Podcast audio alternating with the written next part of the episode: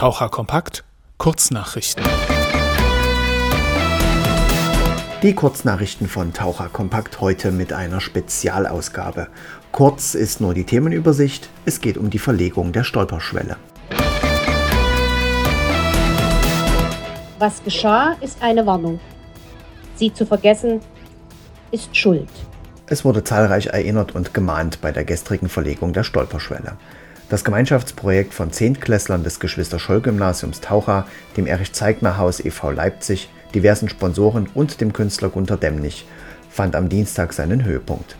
Ganz besonders oft wurde den Schülerinnen und Schülern der Respekt gezollt. Es ist meines Erachtens alles andere als selbstverständlich, dass Schülerinnen und Schüler des hiesigen Gymnasiums über anderthalb Jahre hinweg außerschulisch sich aller 14 Tage getroffen haben und gemeinsam mit uns die Inschriften erarbeitet haben, in verschiedenen Archiven recherchiert haben, wie die Geschichte des Ortes und die Verbrechen zwischen 33 und 45 hier konkret ausgesehen haben. So Henry Lefkowitz vom Erich-Zeigner-Haus. In diversen Online- und Präsenzkonferenzen haben die Schüler seit April 2021 viel gelernt über die Zwangsarbeit in Taucha. In Archiven wurde gewühlt und auch mit Zeitzeugen gesprochen. So berichteten die Schüler unter anderem von einer Empfangsbestätigung für einen Häftling. Erschütternd sei diese Erfahrung gewesen, aber auch lehrreich. Letztendlich haben wir viel Neues dazugelernt, was uns der Geschichtsunterricht allein niemals hätte vermitteln können.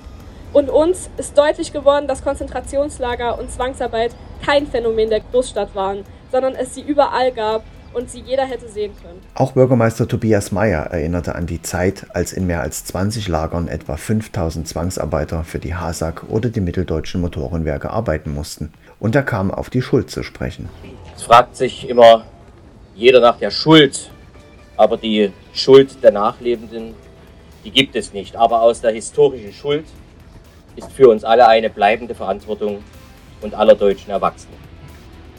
Wir müssen uns der widerspruchsvollen Geschichte stellen und Folgerungen aus dem Geschehenen vor 80 Jahren und mehr ziehen.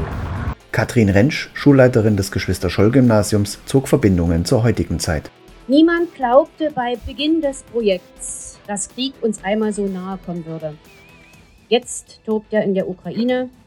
Geflüchtete Kinder lernen an unserer Schule. Ihre Väter wurden vielleicht schon getötet oder verschleppt. Wir wissen es nicht. Meine große Anerkennung, auch im Namen der gesamten Schulleitung, des gesamten Kollegiums unserer Schule, gilt diesen Schülern und meinen Kolleginnen, die durchgehalten haben, auch in schweren Zeiten. Ihr habt das am Anfang gesagt, wie das Projekt gelaufen ist, dass man sich nicht einfach mal so treffen konnte nachmittags und drüber reden konnte, Nein, es mussten Videokonferenzen gehalten werden. Ihr musstet nach außen fahren in die Archive und es war wirklich eine harte Arbeit, die ihr geleistet habt. Und sie hatte auch ein Versprechen im Gepäck. Auch nach dem 17.05., nach der erfolgreichen Verlegung der Stolperschwelle, werden wir als Geschwister-Scholl-Gymnasium uns dafür engagieren, indem die Schülerinnen und Schüler unseres Gymnasiums hiermit die Patenschaft über diese Stolperschwelle übernehmen. Das heißt für uns regelmäßig Erinnerungen wachhalten, regelmäßig putzen und auch regelmäßig ins Gespräch kommen. Stolpersteine und Stolperschwellen sind an Orten verlegt, wo sich Menschen begegnen, wo man nicht drumherum kommt, wo man nicht in einer stillen Gasse steht. Denn was geschah, ist eine Warnung. Sie zu vergessen, ist Schuld. Die Taucher Stolperschwelle befindet sich unweit des Marktes am Rossmann Drogeriemarkt.